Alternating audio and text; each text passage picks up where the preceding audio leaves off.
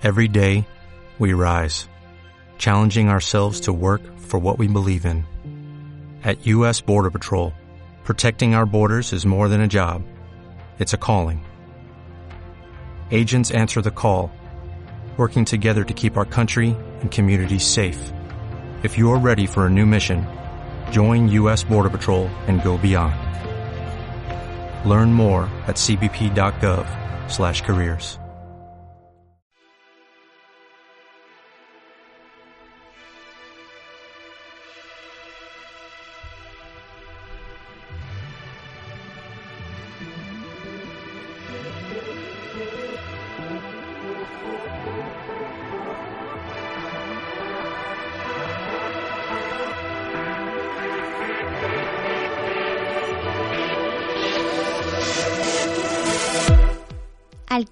y clarividencia.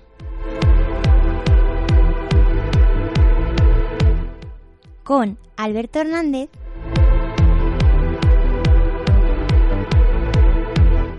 y Laura López.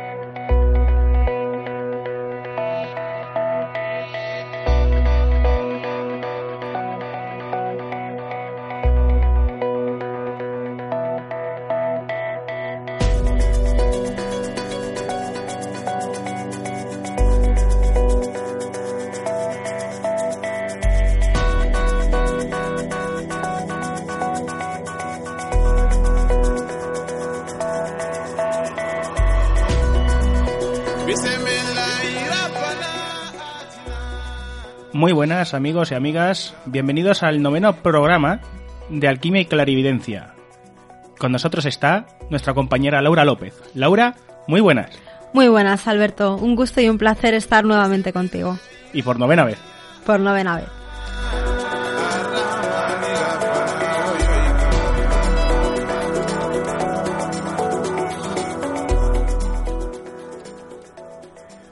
Bien, hoy vamos a tratar un tema bastante peliagudo que ha pasado hace unos días aquí en España, que por desgracia pues no lo hemos podido sacar la semana pasada porque tanto Laura como yo hemos estado malos con bastante tos y bueno, no se podía grabar.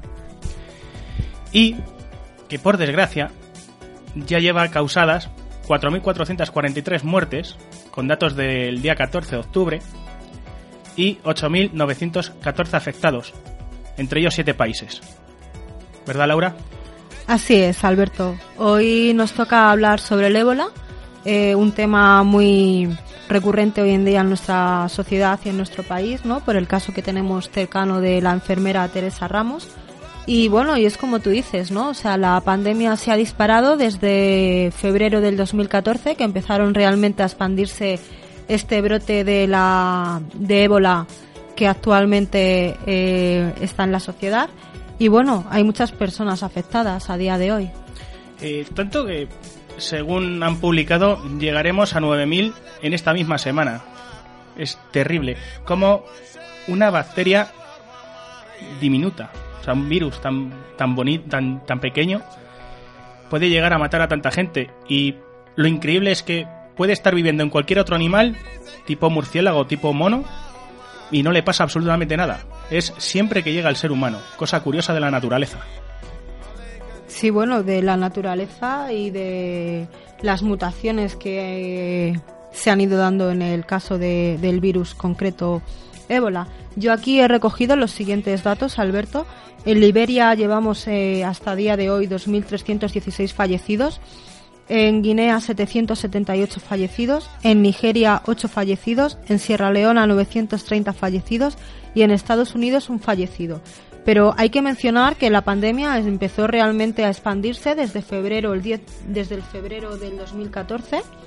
Ya existía ébola desde los años 1976, que se empezaron realmente a dar los primeros brotes, pero nunca han sido tan, tan alarmantes y tan expansivos como lo son hoy en día con este brote que ha surgido, que creo que es el Zaire, ¿no? Eh, la cepa Zaire, ¿no? Sí, Que, y que escucharemos, eh, bueno, si Toso es, es que es inevitable, eh, eh, escucharemos también algunos audios de temas de conspiración y, cosas de estas. Claro, a eso iba yo, a eso iba yo porque bueno, también he escuchado que estaban en un laboratorio, ¿no? Eh, Haciendo una investigación, no sé por qué zona exactamente de África Occidental y desde ahí empezaron realmente a surgir muchas más muertes que las registradas hasta el 2014 por ébola, que, que sí, se habían dado muertes desde 1976, pero en ningún caso tan alarmistas y tan frecuentes y de tantas personas como hoy en día se están manifestando en tantas zonas.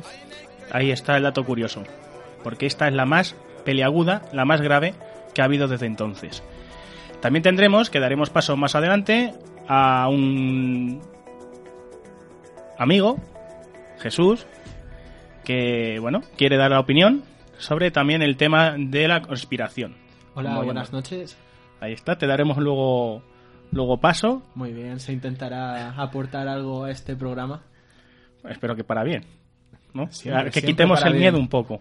Sí, por supuesto, miedo, miedo nunca. Y vamos ya con, con el caso, porque como tú has dicho, ha habido casos por un montón de sitios. Sierra Leona, Guinea, Liberia, pero no vamos a centrar en España, porque está la cosa aquí que arde. Yo también quiero dar la bienvenida, Alberto, si me lo permites, a Jesús, eh, un gran amigo ¿no? entre nosotros, y espero con impaciencia que le des paso, porque él también puede dar mucho aporte y mucha profundidad al tema. O si llegará, llegará, todo llega. Sí. Muchas gracias, Laura. Espero estar a la altura de las circunstancias. Bien, pero vamos, nos vamos a centrar por ahora aquí eh, con el caso de Teresa Romero, eh, que bueno, mm, 15 días eh, después de, de que empezara con sus primeros síntomas, el director de salud de Carlos III dice que lo- la auxiliar ha experimentado una leve mejoría, que eso es mm, fantástico de decir y desde aquí le mandamos un abrazo. O sea que ya está viendo la luz al final del túnel. Espero que se salve, que esté, que se quede aquí con nosotros. Hombre, yo, yo creo que sí que va a salvarse, ¿no? De hecho, yo escuché ayer que ya estaba estable, estaba hablando con los médicos, ¿no? O Sí, sea, incluso está bebiendo ya agua y todo, así es que Claro.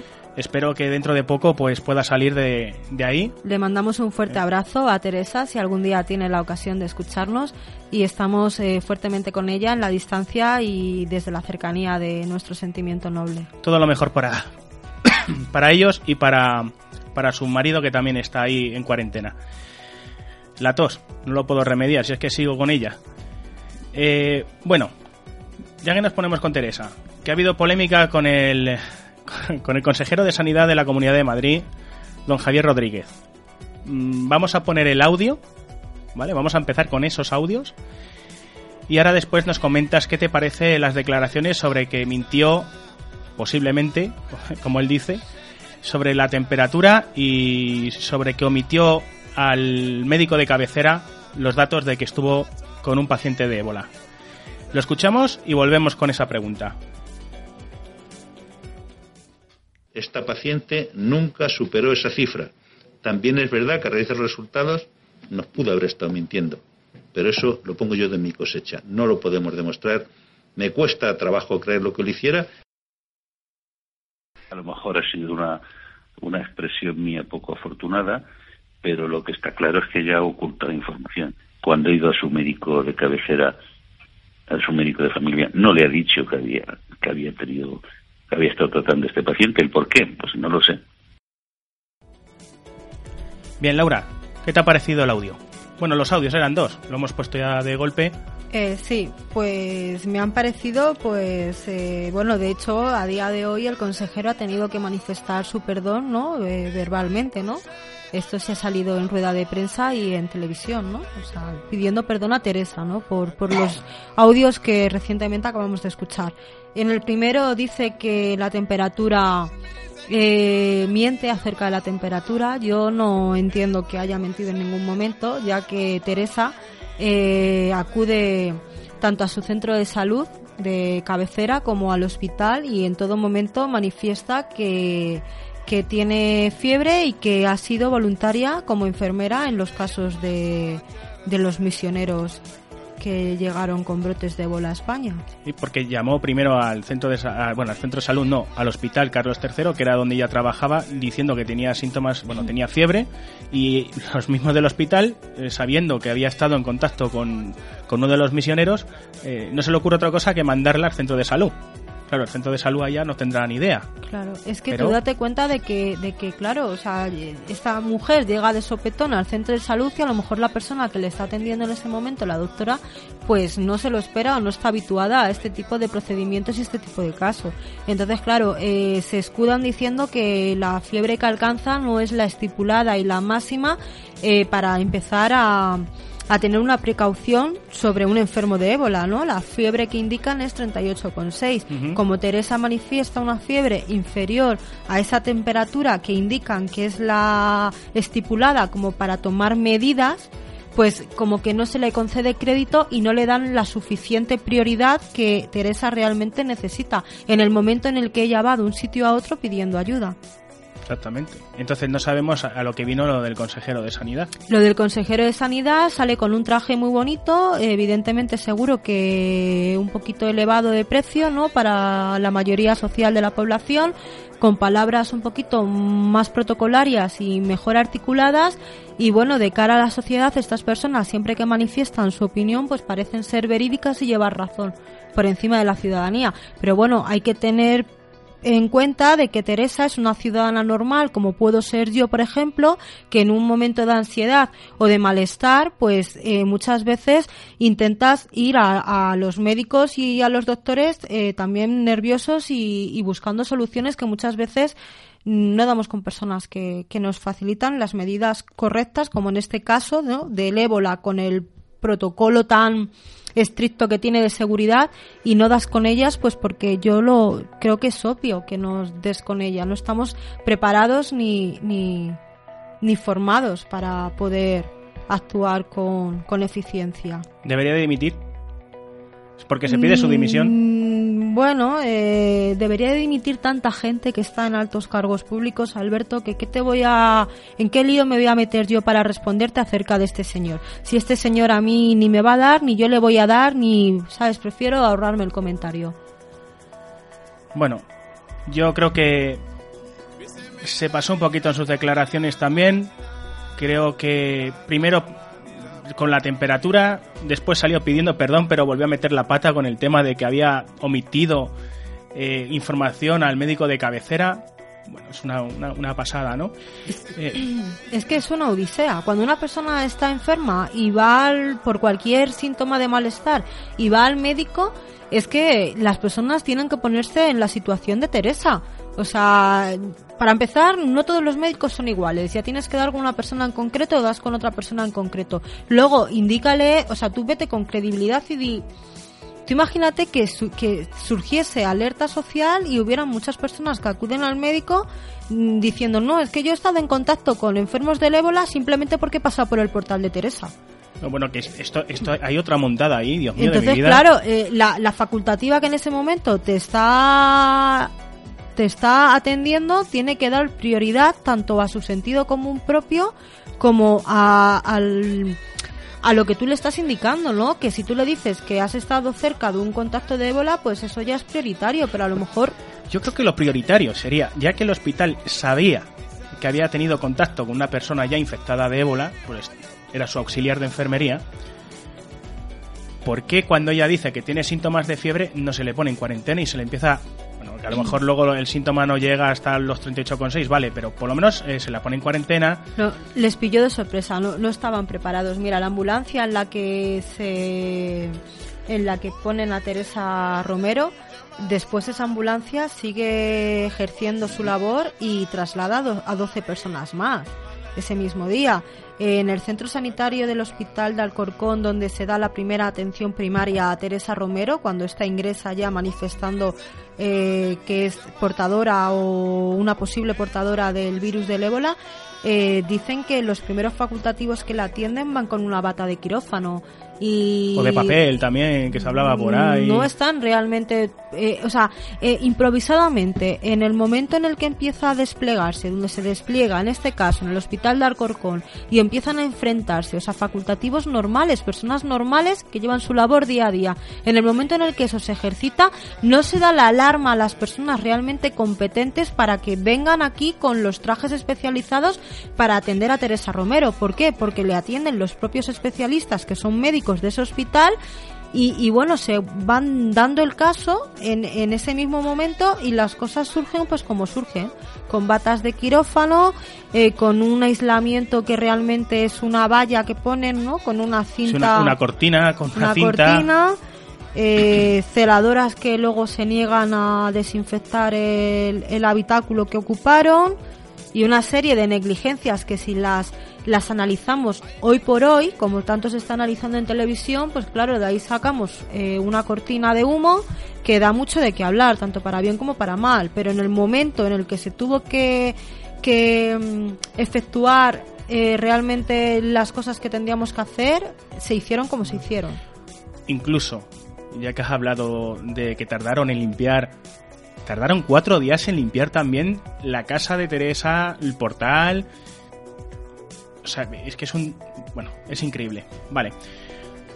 Ya por lo que sabemos hasta ahora, ¿no?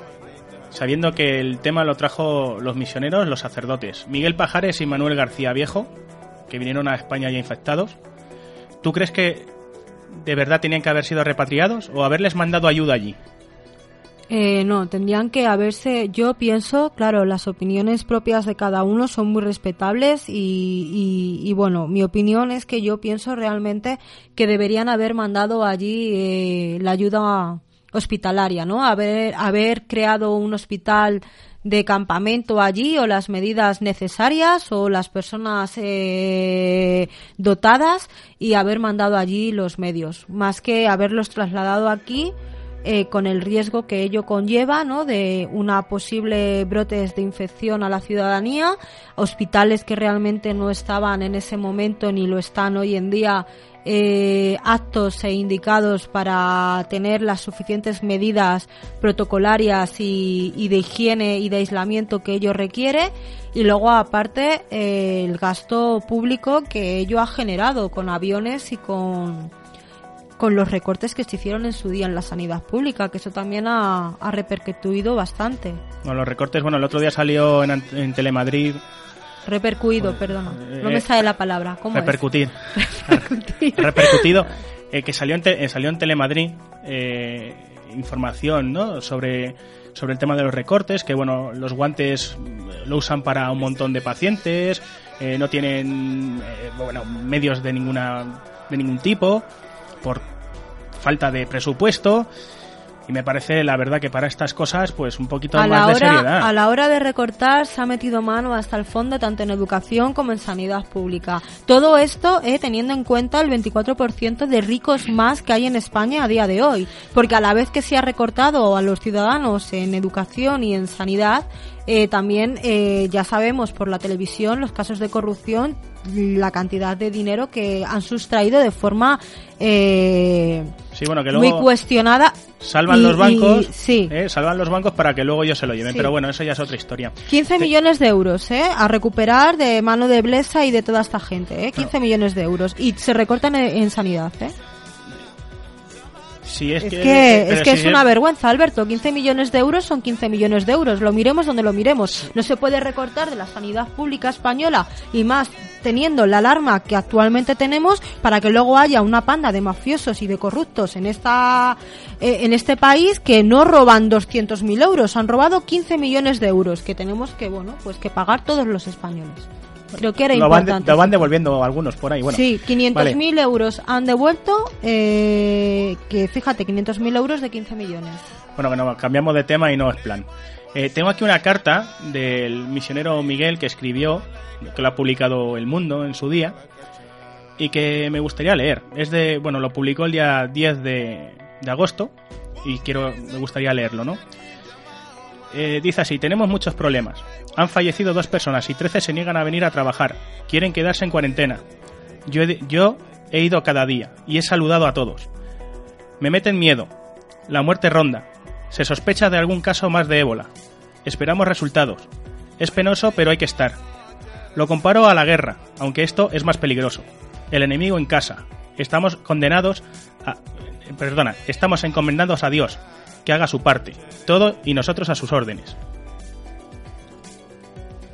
Eh, sí, Alberto, es realmente conmo- conmovedora la carta que escribió en su día el misionero Miguel. Y, y bueno, si quieres eh, añadir qué es lo que te sugiere a ti, luego yo también te doy mi contrastación. Hombre, yo lo que hubiese hecho aquí, y sinceramente, eh, lo hubiese dejado allí, ¿no? Hubiese mandado médicos o, y medicinas para allá, que era lo que se había pedido. Más que nada, no, no es por otra cosa, sino porque no hay centros especializados mm, para tratar estos casos. Entonces, poner en riesgo a, una, a los ciudadanos, ¿no? Pues me parece bastante macabro cuando los puedes mandar para allá. Y es más, yo incluso no sé qué pasa que no mandan ya a, erradicar la enfermedad allí. Que bueno, ahora me- menos mal que Estados Unidos pues ha puesto las pilas y ha mandado soldados y médicos. Ya era hora. ¿no? Porque me parece a mí que todos los demás estamos aquí mirando expectantes a ver qué pasa con los pobrecitos, ¿no? Van 4.000 muertos y no se preocupan de los 4.000 muertos. Bueno, eh, sí, van 4.000 muertos por un brote de, de un virus y luego aparte también, no te voy a cambiar de tema, pero mira también la cantidad de muertos por las guerras que se han generado últimamente, ¿no? O sea, es que realmente la humanidad no tiene miramiento alguno por las muertes que, que conlleva, ¿no? Que en las personas, tanto por la mano del hombre eh, tan bruscamente, ¿no? Como son las guerras que se están desarrollando por parte de Estados Unidos actualmente en el año 2014, como por las pandemias y las epidemias que están surgiendo. No sabemos muy bien si a consecuencia de un virus natural gestado en la naturaleza o una mutación también donde la mano del hombre eh, ha tenido también mucho que ver, ¿no? En- Hombre, yo no sé si una, un virus puede tener 300 mutaciones en cuántos años, en un par de años. No, tiene, tiene cinco mutaciones el ébola. Esta es la cepa Zaire, creo. Sí, pero y entre es ellas... una de las primeras que surgieron Entre ellas, más. creo, no me hagáis mucho caso, porque claro, esto no. eh, creo que dijeron que entre esa última a la de hoy ha tenido entre sí 300 muta- mutaciones. 300 mutaciones. Sí. Bueno, pues eh, no, no la había escuchado. Me parece escandalosa la cifra. Hombre, para ser natural, no sé. Eh, bueno, Acerca del centro especializado que dices que no tenemos aquí en España para atender a este tipo de enfermos, he escuchado también que hay un centro del ejército en la Marañosa y bueno, este, por, a consecuencia de los recortes que hemos surgido hace poco tiempo, ha sido desmantelado este centro, pero era un centro específico ¿no? del ejército para este tipo de, de- de emergencias, como puede ser eh, el brote del ébola, porque estaba realmente eh, no son centros públicos abiertos a la ciudadanía donde se mueve mucha gente, porque los médicos operan con personas de día a día, ¿no? Que vienen, entran, salen del hospital y sin embargo el centro de la Marañosa eh, es un centro pues de aislamiento para este tipo de enfermedades virales con alta carga contagiosa. bueno, esto también nos hablará ahora nuestro compañero Jesús en un momento, porque antes quiero poner un audio de la ministra Namato, ministra de Sanidad, que asegura que el gobierno trajo a los misioneros creyendo que no había riesgo para la población. Bueno, vamos a escucharla y volvemos a comentar y hablamos también de los centros. Vamos a ello, escuchamos a la ministra Namato. Lo hicimos con la convicción absoluta de que no había riesgo para la población ni para los profesionales sanitarios que le iban a atender. Por ello, ya hemos iniciado, como le he dicho anteriormente, una investigación para valorar qué es lo que ha podido ocurrir para que se produjera ese contacto. Bien, Laura, ¿qué te, qué te, qué te parece? Esto de que no había riesgo para... Pues a las pruebas actuales nos remitimos, ¿no? No había riesgo, pues mira, eh, al final lo ha habido.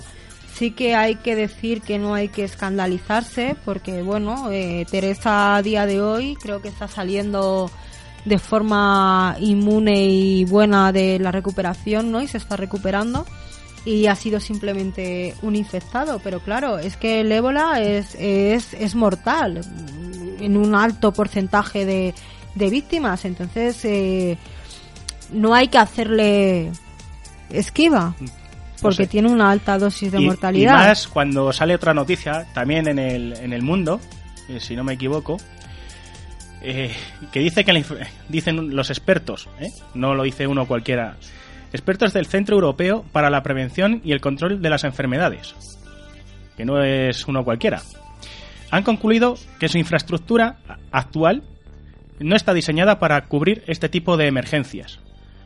Los expertos mantienen que la infraestructura actual no está diseñada y que la protección de los profesionales es la adecuada. Bueno, por lo menos dicen que los profesionales pues están adecuadamente seguros con, la, con lo que tienen, con el material que tienen, pero sin embargo la infraestructura no. Entonces, si la, infraestru- eh, la infraestructura del Carlos III no está preparada, ¿para qué narices nos complicamos la vida y ponemos en riesgo a las personas, ¿no? En este caso Teresa. Teresa, a su marido y a su perro, que hablaremos también del perro después. Del famoso Excalibur. Sí. Alberto. Pues mira, yo he recogido unas declaraciones de Manuel Torres, que ha sido, es uno de los enfermeros que está actualmente ejerciendo una labor de cura y de proximidad a Teresa Ramos, ¿no? En el hospital de Carlos III. Y este joven eh, auxiliar informa, o sea, hace público de que realmente la zona donde se ha habilitado a los enfermos del ébola en el Carlos III, ¿no? En este caso, creo que la tercera planta, eh, no estaba realmente condicionada para ello, porque dice que era una planta que estaba desmantelada, que la habían cerrado por los recortes y que así improvisadamente, de forma muy rápida, pues se limpió la planta y se habilitó realmente para aislar a los enfermos en concreto de- del virus del ébola, ¿no? En este caso Teresa, el marido y las gentes que están hoy en día en cuarentena allí.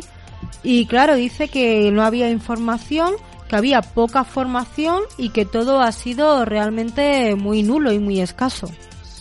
Pues como todo, es lo que te digo, que joder, no sé, te vas a traer a una persona infectada. eh, Te dan un clase para ponerte y quitarte el traje, pero es que realmente Bueno, no sé, de 45 minutos dicen, pero es que realmente de la mejor forma en la que se aprende no es escuchando una teoría, es poniéndosela 25 veces o 10 veces o por lo menos 5 veces, Es ¿no? que he escuchado por ahí también que todavía son más días lo que necesitas para aprender a quitarte, bueno, ponerte y quitarte el traje. Bueno, ponerte da igual porque está limpio, ¿no? El problema es quitárselo. Y que tardan más, mucho más días, creo que son dos o tres, bueno, lo dijeron el otro día, que, que, los, que la media hora que pone ahí, que bueno, que, que es lo que ha tenido Teresa para ponérselo. Sobre lo que has comentado antes del, del centro eh, militar. La marañosa, sí. eh, Jesús, ¿nos puedes hablar algo de ese centro? Pues hasta donde yo sé, ese centro se desmanteló porque dentro del ámbito del ejército pues no, no interesa tener un centro fijo dentro del cual se pueda llevar a cabo este tipo de, situaciones dado que se tiene se considera que no es competencia de- del ejército. El ejército está para defendernos de una agresión que venga por parte de, de un agente o de un país o de una entidad ajena, no de una enfermedad que debería ser algo que estuviera más bien a cargo de la sanidad pública. Entonces, los medios que de los que dispone actualmente el ejército para combatir este tipo de situaciones están más orientados a una descontaminación de urgencia en campaña y en teatro de operaciones, pero no un centro fijo dentro del cual se pueda eh, realizar una desco- descontaminación completa o con material médico. Ah, Pero hubiese venido bien el centro en este caso, porque hubieses tenido ya uno hecho, no le hubieses mandado a un hospital normal y corriente. de- Con en gente de paso entrando y saliendo. Eso sí he escuchado yo a personas cualificadas hablando en televisión y haciendo referencia al asunto, ¿no? De que quizás el centro que vosotros, eh, bueno, que estás, el ejército maneja es un centro a lo mejor más de aislamiento y más eh, concreto, ¿no? A este tipo de enfermedades que pueden ser de una carga virílica alta eh, para la mayoría de la población, ¿no? O sea, para estamos hablando de brotes y de evitar eh, expansión de epidemias. Claro, pero ya estamos hablando de un tema de competencias. Eh, la sanidad pública se tiene que encargar de la sanidad del país y el ejército de lo que son las agresiones externas. Bueno, sí, pero la, el ejército realmente hace un servicio, ¿no? A lo que es en este caso, que yo entiendo, eh, una posible epidemia que en España por lo menos no se ha dado lugar. Hoy en día esperemos que no que quede en Teresa y que de ahí no salga más y que no se dé. Pero bueno, eh, nos remitimos a, por ejemplo, a Liberia, 2.316 fallecidos, Guinea, o sea, 8.000 afectados en territorios de África Occidental hasta el día de hoy y tantas muertes, que son casi 5.000 muertes. Llegados a este punto, ¿no? Que volvemos a repetir, toquemos madera, que no salga el caso de Teresa, así lo queremos y así lo deseamos y así confiamos, pero que en el caso de que surgiese una, un brote realmente y se expandiese en España eh, hoy en día, como los titulares de los periódicos están dando a entender, internacionalmente en la prensa escrita en todos los continentes, con titulares tan alarmistas como el ébola llega a España, que puede sonar para la gente que lo lee de primera mano un poquito escandaloso, un poquito inapropiado, no porque solamente se ha dado un caso y este está resurgiendo con esperanza y, y se está estable, Teresa, no, yo creo que ha salido de peligro, ¿no? ¿Me podéis confirmar? a, nosotros nos ponen así, ¿no? Eh, solamente ha habido un caso, como tú has dicho, y otros países que ya tienen tres, pues no dicen nada, no pasa nada. Pero bueno, y sí, eh, ya he dicho antes que ha, tenido una mejoría bastante alta y que ya está viviendo, o sea que... Como le decía Jesús, Alberto, eh, en el caso de que esto llegase a darse más situaciones, ¿no? Pues eh, el centro especializado del ejército, aunque no tenga, eh, sea la sanidad pública encargada de las enfermedades de las personas, eh, sí que debería ceder sus instalaciones en beneficio y en base de lo que es controlar una pandemia con los mejores medios que se puedan llegar a tener en ese momento, ¿no? Sí, completamente de acuerdo, pero estamos confundiendo términos. Hablas de defensa del ejército como si fuera una entidad que tiene mm, decisión propia y no es más que un órgano del gobierno. Es decir, eh, el ejército va a hacer lo que el gobierno le ordene que haga. Es tan sencillo como eso. Defensa ya eh, expuso un plan B al, al gobierno, el cual decidió, pues por los motivos que fuera, prescindir de esta gente que está muy bien entrenada y que desde luego han hecho bastante más entrenamiento que la media hora que estas enfermeras y se han puesto y se han quitado el traje y han operado en terrenos de contaminación un montón, pero no quisieron quisieron que este tipo de situación lo llevara la sanidad pública y pues, pues mira, hasta el momento eh, creo que sí que lo tiene que llevar la sanidad pública porque no ha brotado más casos y así esperamos que sea. Y, estoy de acuerdo en que el gobierno haya tomado esa decisión por el momento porque no hay ningún caso en España.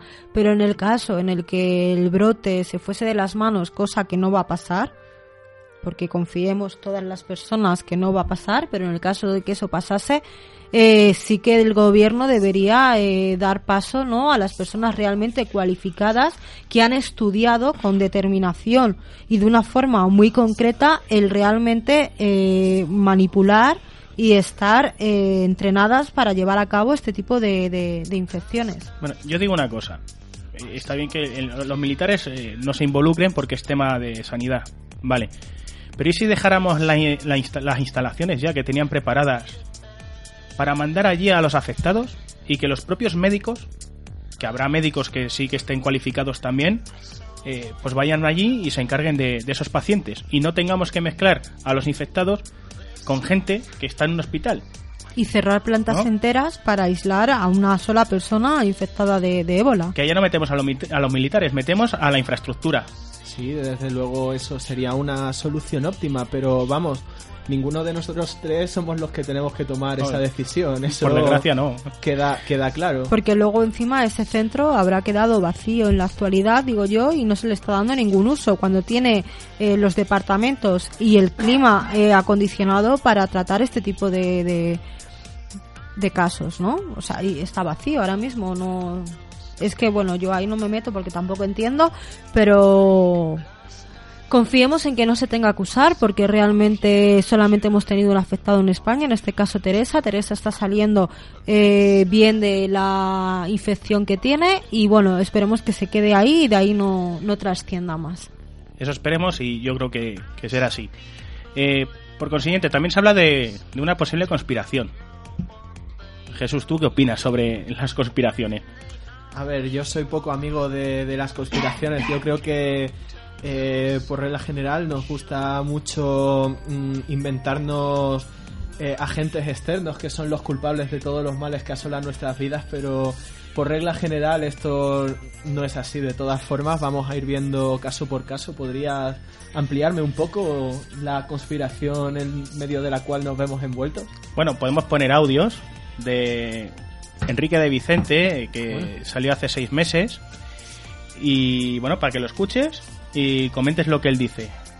A ver qué te parece. A Pues ver va- qué dice. vamos a escuchar a Enrique de Vicente y volvemos con el tema de la posible conspiración.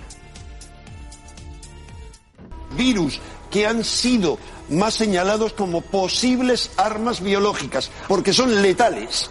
Eh, que eso se produzca simultáneamente, a mí no me parece una casualidad. No creo en las casualidades, primero.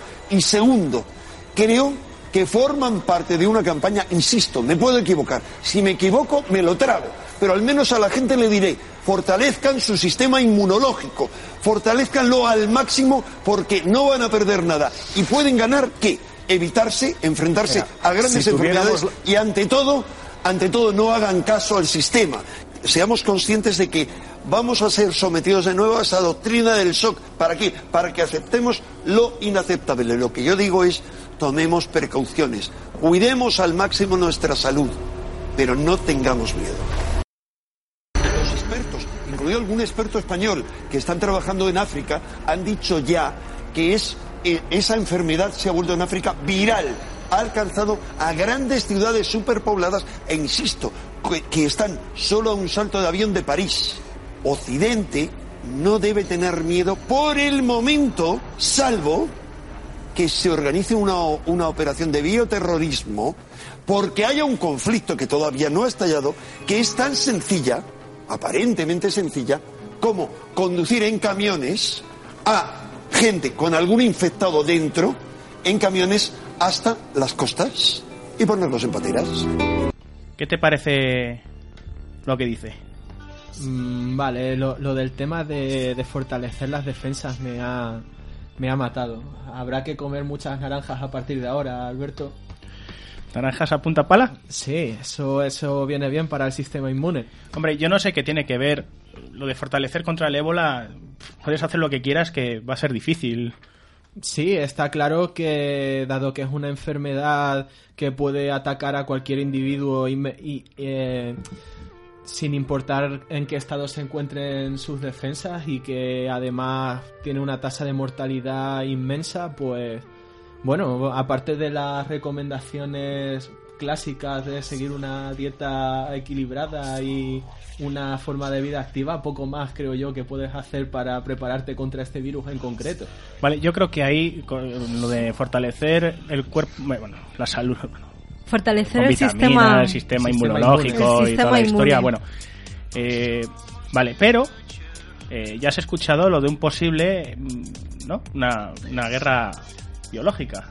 Vale, una guerra biológica. Y tenemos, espérate, porque voy a leer, si me permites, una noticia que la he encontrado también, eh, que, bueno, pues, según al Simcus, ex profesor de Asuntos de Seguridad Nacional en la Universidad de Guerra Naval de Estados Unidos, o sea que no lo dice uno cualquiera, el grupo terrorista, islamista, por supuesto, quien si no, eh, podría enviar a personas para que se infectaran voluntariamente con el ébola en África Occidental y luego difundir el virus mortal a través del sistema de transporte aéreo del mundo. La persona expuesta sería el portador, explica Sincus a la revista Forbes. Considera también que la estrategia es totalmente plausible, ahora que bueno, en África Occidental está la epidemia abierta y que no sería difícil hacerse con fluidos corporales infectados y usarlos para llevarlo a cabo con, en un contagio global, eh, aprovechando los aviones. No sé qué te parece esa noticia. Vale. Mm, vamos a empezar diciendo que esto es una posibilidad real. ¿Vale? Existe un virus, existe una forma de difusión y es posible aprovecharlo con fines terroristas.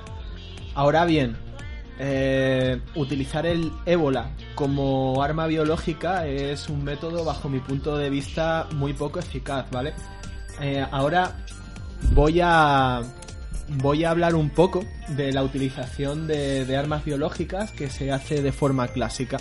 ¿Vale? Eh, existen tres tipos, una clasificación que engloba tres tipos de usos de, de- de armas biológicas, ¿vale? Por una parte, podemos hablar de las bacterias. La más famosa, que seguramente te, te suene porque surgió un escándalo hace pocos años, es el carbunco o el anthrax. ¿Te suena el tema de cartas? ¿Vale? sí. Esta, este, esta bacteria, ¿vale? Bueno, más bien una espora, viene de una planta y esta planta a su vez eh, produce una espora que genera esta bacteria, la bacteria del carbunco. Se, se expande, eh, se contagia por vía aérea. Tú abres una carta, de hecho era el ataque clásico, y las esporas las inhalabas y eso atacaba a tu sistema respiratorio, causando la muerte en un 90% de los casos. Este arma tenía las características de que era relativamente barata de producir, era muy fácil de diseminar, era muy directiva, podías asesinar a una persona mandándole una carta y además era prácticamente irrastreable, era un arma eficaz. Luego, por otra parte, podemos hablar de las toxinas.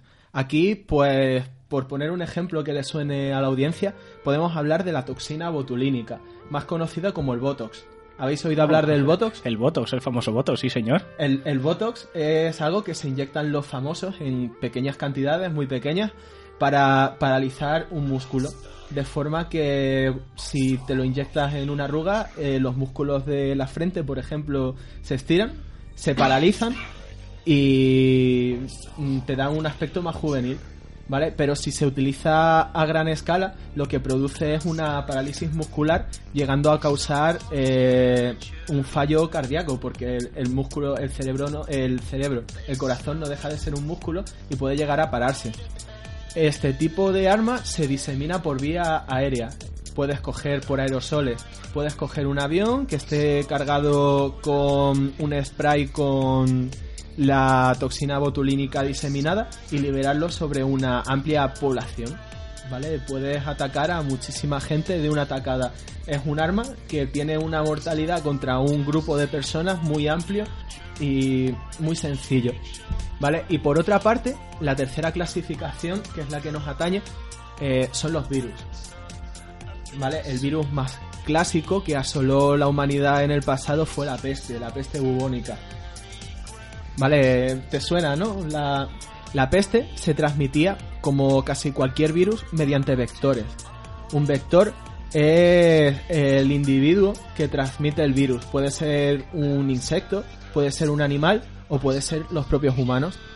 Eh, la peste bubónica se transmitía mediante pulgas. Estas pulgas picaban a la gente y la gente se contaminaba. El ébola se transmite mediante humanos. Un humano se lo transmite a otro cuando llega a un punto crítico de la enfermedad. Con lo cual, mm, no es lo mismo que te pique una pulga, que resulta mucho más invisible. Tú no sabes cuándo hay una pulga que te está picando, a que alguien te escupa encima. Es un medio de transmisión mucho más complejo. Con lo cual, si cogemos todos estos factores, vemos que el ébola tiene una dificultad de extensión, es bastante difícil que se transmita entre personas, se, se hace, pero no es una transmisión exponencial, ¿vale? Es algo bastante mm, concreto. Eh, luego, el margen de tiempo durante el cual vas a tener fuerza suficiente como para ir por la calle escupiendo a la gente, pues también va a ser relativamente bajo porque tú no, no, no, tienes fuerzas suficientes cuando te estás muriendo como para ir infectando a la gente. Y luego, aparte, estamos hablando de algo que cuando te infectas con él vas a morir. Sabemos que esta gente no, no tiene muchos reparos en, en utilizar acciones suicidas, pero claro, hay una diferencia entre inmolarte y morir en milésimas de segundo a contraer una enfermedad que te va a estar matando a lo largo de semanas de una forma horrible además. Eso hay que tenerlo en perspectiva. Entonces, desde mi punto de vista, el ébola no es un ataque biológico eficaz. Se puede utilizar, pero existen formas como las que te he relatado que son mucho más baratas y mucho más sencillas de utilizar contra la población. Entonces... Hombre, está claro que con 38 grados y medio que una persona tenga ganas de levantarse y irse a la calle. Pero bueno, eh, hemos visto tantas cosas con estos individuos que es que pero, pero como dice Jesús, que a mí me encanta escucharlo porque realmente nos enseña muy nos enseña muchísimo. Hay formas más rápidas y más concisas, ¿no? Realmente llegados a un punto de, de utilizar como armas biológicas para atentar contra, contra la ciudadanía. Eh, me ha hecho mucha gracia, Alberto, lo que dices, ¿no? Con una persona que realmente tenga 38 grados de fiebre, ¿no? Que saben que estamos con el malestar generalizado, que no nos apetece movernos del sofá, que sentimos esos escalofríos, ese frío, ¿no? Tenga ganas de salir. Yo es que 38, cuando tengo 38 grados y medio no me apetece levantarme ni para ni ir al baño, o sea que es que, no sé, que... Y luego, aparte, hay que recordar a la ciudadanía que esto Jesús también lo ha explicado muy bien con sus argumentos, que el ébola realmente no se transmite como mucha gente piensa por el aire. O sea, el ébola realmente se transmite después de la incubación de, de 0 a 21 días, ¿no? En el que la persona está gestando el virus, una vez empieza a manifestar los síntomas a partir del 21 día, tiene que ser contacto directo con secreciones y con fluidos. Con fluidos corporales, como puede ser la orina, el sudor, eh, la, saliva, la sangre, eh, las heces, ¿no? Pero que no por pasar a una habitación donde esa persona en un momento dado contaminada ha pasado, te vas a contagiar tú. O sea, tiene que haber ahí una cercanía muy próxima, ¿eh? No es como la gripe. O sea, eso que quede claro y que no haya la Gripe, la gripe es común y no se alarma a todo, a todo el mundo. Entonces, podemos decir que la gente puede estar tranquila, ¿no? Porque tenemos una alarma. Es que escuché ayer que en Alcorcón hasta las peluquerías están vacías, porque como no saben a dónde ha ido la pobre Teresa, ¿eh? pues han decidido no entrar en ninguna. vamos a ver, vamos a ver. Y, no, y no solamente eso. Y en eh, los, colegios. exactamente, los, los chavales de los propios médicos están sufriendo ¿eh? porque es que parece que tienen la peste. Aislamiento. Y, yo creo que, que, tampoco es para llegar a esos extremos ¿eh? y, y, bueno, tratar así a la gente. No sé, porque es que no tienen absolutamente bueno, nada. Es que, bueno, es que yo también he escuchado críticas de un periodista en su red de Facebook, un periodista cualificado, ¿no? De los de antaño, ¿no? Que más o menos eran más éticos que en la actualidad.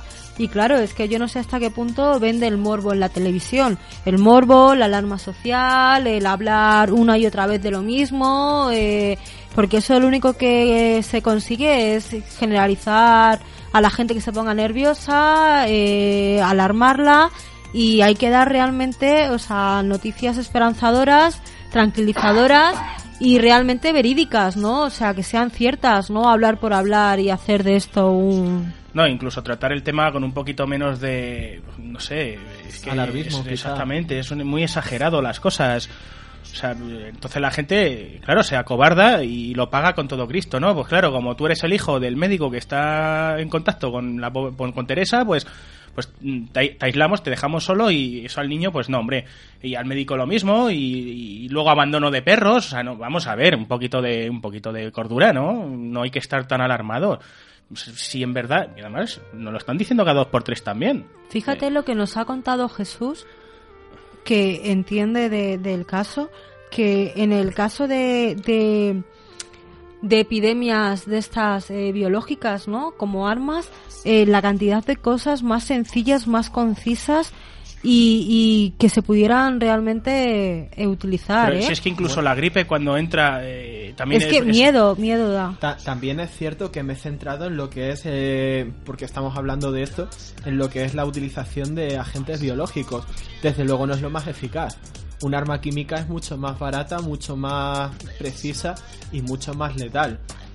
Además, las armas biológicas, en concreto los virus, tienen una, un, fallo eh, fundamental y es que es casi imposible de controlar.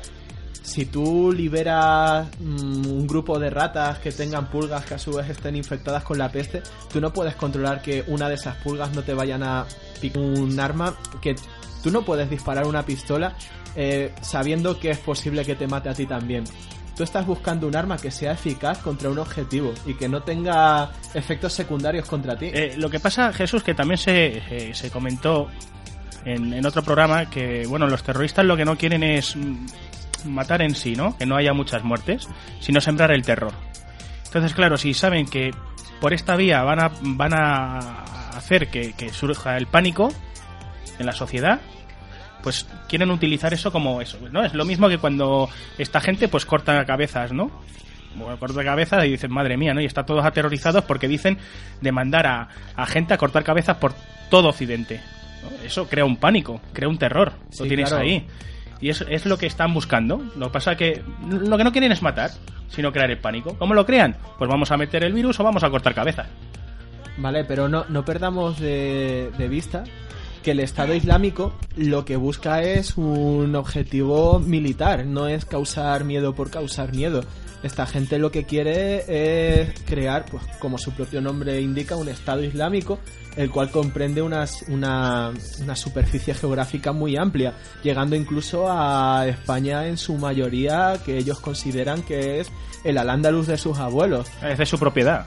Claro, lo que van a forzar es una guerra total con el resto de Occidente y eso es algo que por mucho terror que, que causen, lo único que van a conseguir es unir más a la sociedad en contra de ellos. Mm, me resulta muy difícil creer que haya ahora mismo cualquier tipo de segmento de la sociedad, por muy... eh, por- sea cual sea su ideología, que no pueda estar en contra de, de- de esta gente, porque a lo que a lo que aspiran es a erradicar nuestro estilo de vida. Bueno, eso de que lo hemos estado comentando las dos ado- ado- adolescentes estas que se fueron para allá, que han acabado eh, embarazadas y han vuelto con el rabito entre las piernas. Bueno, vamos Eso, a eso es algo increíble, eso es una edad del pavo mal entendida y que, que le salió pavo. el tiro por la culata. Yo creo que necesitan un psiquiátrico, pero bueno, vale. Bueno, para, para terminar con este tema y pasar a otro. Y y ya estamos, estáis viendo que bueno, este- el programa de hoy dura más de media hora. Ya nos vamos a los 50 minutos. Eh, lo hemos hecho así, algo especial, hasta que terminemos de, de comentar todo esto. Eh, Laura, eh, tú que hablas también tan magníficamente bien, eh, manda un mensaje tranquilizador a la gente. Eh, bueno, Alberto, yo ¿qué podría decirle a la gente que nos está escuchando? Pues bueno, un poquito más de lo que siempre más o menos vengo a decir, que tengan calma, que tengan realmente eh, quietud en sí mismos, ¿no? Que la quietud es la base de, de toda serenidad y de toda fuerza que todas las personas necesitan, que no se dejen alarmar por lo que periodistas eh, con escrúpulos o sin ellos eh, malinterpreten o expliquen en los medios de información mediática como puede ser la televisión. Y que bueno que realmente hombre hoy por hoy con el caso de Teresa Romero en España, yo creo que no la gente no debe de alarmarse por ningún motivo porque está todo controlado. Entonces, eh, hay que dejar un poquito estancado y apartado el tema del ébola, centrarse con nuestras rutinas diarias y no concederles mayor importancia de lo que ello requiere. Eh, luego, por otro lado, confiar en lo que ha estado explicando Jesús de los ataques terroristas y demás, eh, pues que ello no se lleve a cabo, ¿no? Porque es que eso ya es macabro, inhumano y realmente eh, algo insensato de, de creer, ¿no? Algo tan sencillo, tan fácil, pero a la vez tan despiadado, ¿no? Que se puede atentar de esa forma contra la gente. O sea, me parece una falta de, moralidad, de, honor en los espíritus de las personas y de, y, y de lógica cero. Y, y bueno, que las televisiones realmente prioricen la importancia que el ébola está teniendo en España, que ha sido un caso aislado el de Teresa, que ya realmente está saliendo, eh, se está regenerando y se está poniendo bien por sí misma. Y, y confiar en que esto, pues a mediado de que vaya pasando las semanas, los días y el tiempo, pues quede un poquito más, más estabilizado y que la gente realmente no empiece a, a sugestionarse ni a, ni a ni a ser muy alarmista, ¿no? Sin necesidad de ello.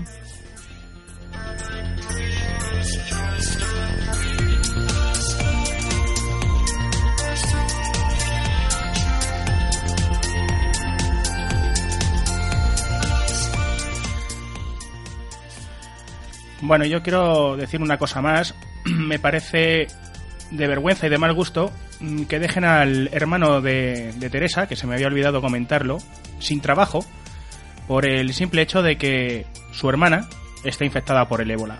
Me parece que ya se le va totalmente la pinza a la gente y bueno, pues lo quiero decir, ¿no? No lo quiero dejar ahí. Y, y bien dicho queda, Alberto. Vale.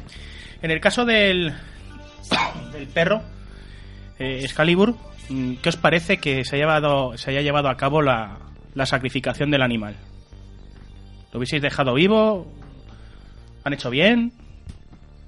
Eh, a ver, el problema es que nos falta mucha información acerca de cómo se transmite el virus. Hasta ahora no existe ningún caso en el mundo en el cual un perro haya sido capaz de transmitir el virus a un ser humano. Entonces yo creo que el gobierno se ha visto un poco desbordado por la situación y a lo mejor necesitaba tomar alguna medida contundente para que diera la impresión de que tenía la situación bajo control y a lo mejor un poco lo que ha llegado es a hacer algo tan polémico que ha hecho que todo el mundo se ponga incluso más en su contra de lo que estaban antes. De todas formas, también es verdad que yo creo que lo del tema del perro de Teresa se ha eh, magnificado muchísimo. Es decir, me parece un poco fuerte que hubiera una manifestación de cientos de personas en la puerta de, de la vivienda de Teresa cuando ni una sola de esas personas se manifestó por las más de 4.000 muertes que ha habido en el mundo de, de seres humanos. Entonces, no sé, creo que hay que poner las cosas un poco en perspectiva. Eh, bueno, yo tengo que mencionar que el perro de la paciente, el perro de la paciente Dallas, eh, también de la infectada que ha habido allí en Estados Unidos, eh, en este caso no ha sido sacrificado como el perro de Teresa Ramos Excalibur, porque el alcalde de dicha ciudad eh, ha mencionado que el perro es un factor muy importante para para, Para la familia, afectada, sí. para entonces eh, no mm, están tomando otra serie de medidas y no están sacrificando al perro. Eh, yo sí que circulaba por la red eh, un vídeo del marido de Teresa Ramos eh, manifestando Bueno, Romero. y pidi- Romero. Romero. Ah, perdona, Romero, manifestando y pidiendo ayuda, ¿no? Porque claro, eh, para las personas que tenemos perros, los perros realmente son muy fieles y se les acoge como un miembro más de la familia, ¿no? Entonces pedían un poquito la la solidaridad y la unión de las personas en este caso para evitar ¿no? que se llegase a esa medida. Pero bueno, eh, desgraciadamente esa medida se ha tomado, ya no podemos hacer nada por Excalibur, Excalibur ya no... Sí, no está, pero yo quiero opinar una, una, una cosa, ¿no? Porque, claro, tienen miedo de un perro, pero no tienen miedo de traer a dos misioneros que están ya completamente infectados, que lo tienen que traer como lo tienen que traer, y que la, la, la decisión más fácil para ellos sea matar al animal. Vamos a ver, ponerles en cuarentena, ¿no? Y yo creo que al animal también se le puede poner en cuarentena, hacerle los análisis que haya que hacerle, verificar si tiene o no tiene la enfermedad y según los datos que salgan, pues tomar una decisión. Ahora, lo más bonito es entrar a la casa, nos cargamos al perro y ya eh, nos hemos quitado el problema, ¿no? Y ya la gente, pues claro, dice, ala, qué, bien, ¿no? Qué, qué alegría, vamos a aplaudir a este hombre que lo ha hecho fantásticamente bien, ¿no? Eh, cuando ya tiene una persona infectada por, por, por la idea de traer a dos personas que ya estaban, pues eso, como estaban. Claro. Es que no tengo Yo no me otra puedo, palabra, ¿no? No me puedo pronunciar, Alberto, al respecto porque realmente yo no estoy especializada en poderte dar una opinión bueno, un poquito más, más confiada de Perdón. cara, de cara a las personas que están escuchando y, y se sustentan de lo que nosotros decimos. Sí que es verdad que a lo mejor el poner al perro en cuarentena eh, equivaldría a una serie de riesgos que realmente nunca se han llegado a, a manifestar por ninguno de ningún miembro especializado en esa labor, ¿no? Como la que puede ser que tenga un cuidador específico para retirar eh, las heces del animal o que alguien tenga que entrar a alimentarlo. Entonces, en el caso en el que el perro realmente tuviese una infección, pues a lo mejor ahí han querido un poquito eh, quitarse, ¿no? De todo lo que convendría el no saber realmente cómo acatarlo o cómo no estoy, esto no quiere decir que yo esté a favor de que se haya matado a Excalibur, eh, cuidado.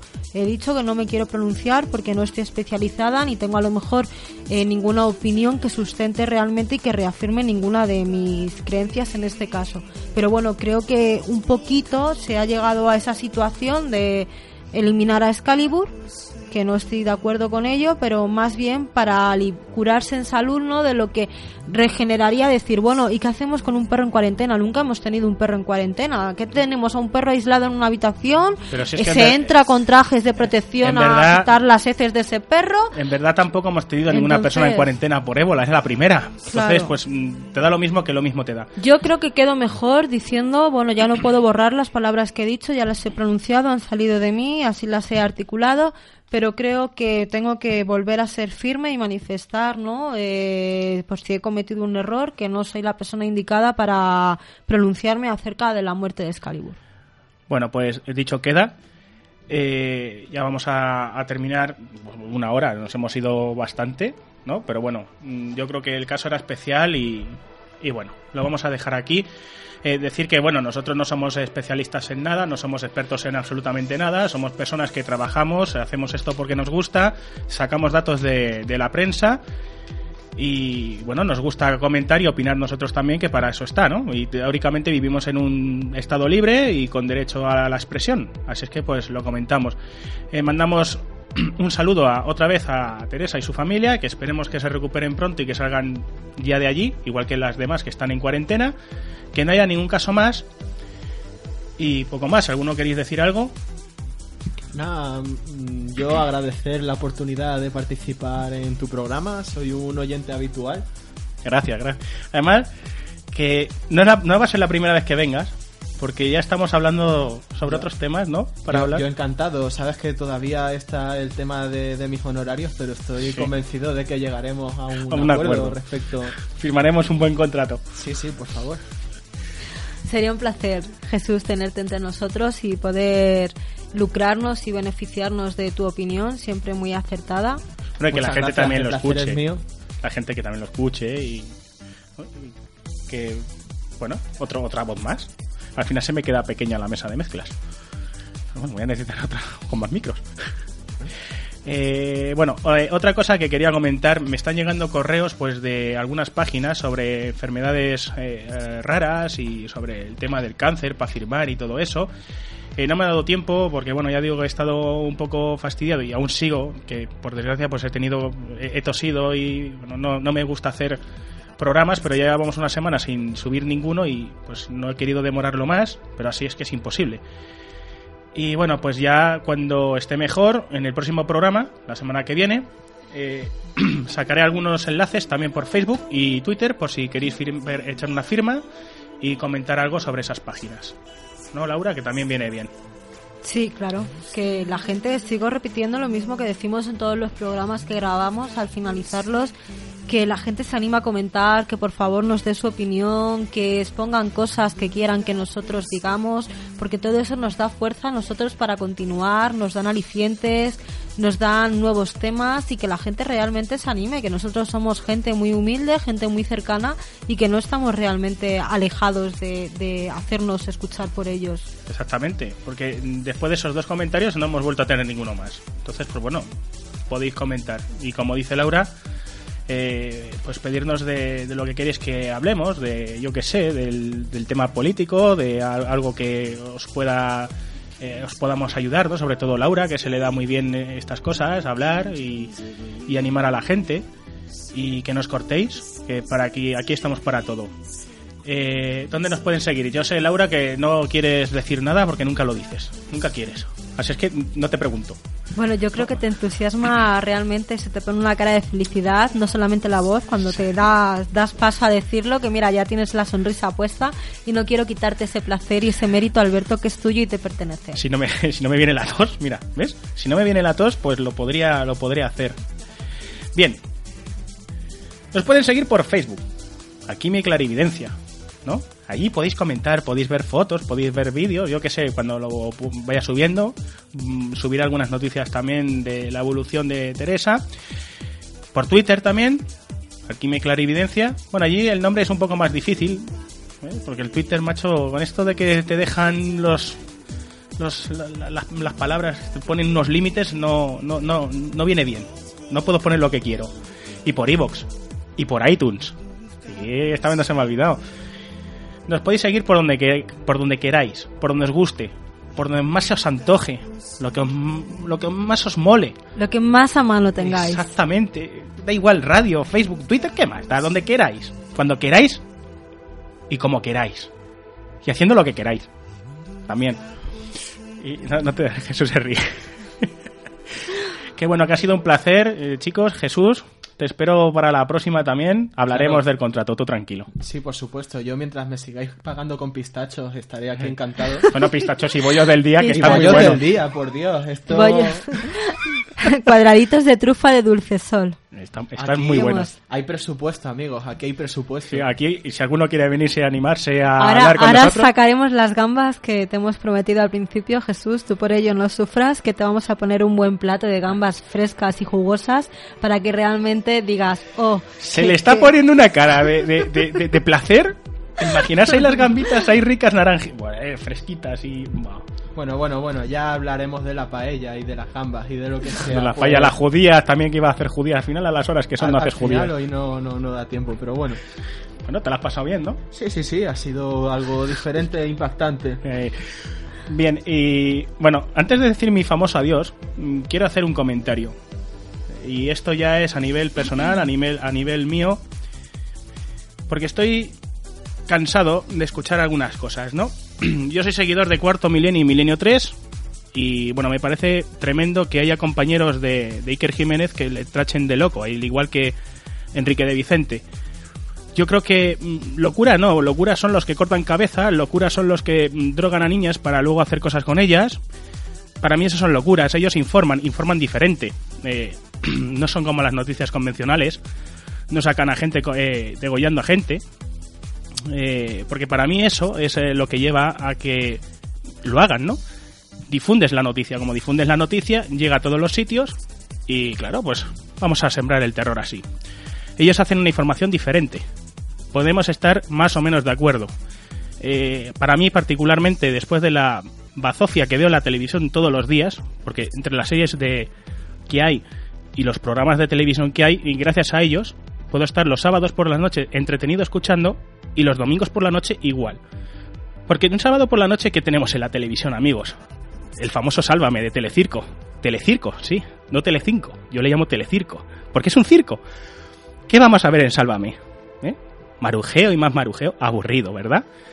Sin decir que cuando acaba Sálvame o acaba cualquier serie de Antena 3, de estas peliculones que te ponen, que te la han echado ya mil veces en la tele, pues te viene el famoso bingo, para que te gastes el dinero. Llamas por teléfono, juegas y te gastan los cuartos, ¿no? Yo con ellos estoy entretenido, a gusto. Hago cosas después. Voy a sitios donde ellos han dicho, que han grabado. Algunas veces no han visto nada, otras veces ven cosas. Bueno, eso depende de nosotros de creernos o no. ¿Llamarles loco? Pues no lo veo. Enrique de Vicente puedo estar de acuerdo o no en muchas cosas. Algunas veces, pues bueno, a lo mejor puede pasarse y no estar de acuerdo. Y otras veces, pues como hemos visto, que se acerque casi a la realidad. ¿Llamarle loco después de toda la, vida que lleva trabajando en estas cosas? No lo sé. Mm, Yo creo que más bien son informaciones, cada uno puede dar su opinión como quiere y informar como quiera. No por eso es loco. Loco para mí es otra historia. Eh, no quiero pelotear a nadie, no quiero decir nada, pero es que estoy harto. Harto de decir que cada vez que veo Cuarto Milenio me digan, tú ves al loco de Iker Jiménez. No sé dónde está la locura, la verdad, en ese programa. Y he querido aprovechar, ya que ha salido eh, Enrique de Vicente en mi programa, en mi podcast, humilde podcast, no, llevamos, no, no ganamos dinero, para defender un poco a esta gente. Así es que, bueno, mm, he querido decirlo, he querido soltarlo y, bueno, quiero mandarles un saludo de un ferviente seguidor que desde que empezaron, pues no, lo, no puedo decir que lo veo todos los días porque tampoco puedo, pero sí lo sigo. Así es que un abrazo para ellos y aquí hay otro loco más. Con otra página que tenemos de Nuevo Millennium, donde iremos a buscar pues temas de misterio también, que lo estamos haciendo. Sin más amigos y amigas, un loco se despide de vosotros también. Hasta la semana que viene, que paséis una buena semana y por favor, respetad. Respetad a los médicos que están con Teresa. Respetad, respetad al hermano y respetad a esos chavales hijos de esos médicos que no tienen la culpa de nada y que desde luego mucho menos van a estar infectados. Así es que, a lo dicho, la semana que viene más y mejor. Amigos, amigas, hasta la semana que viene.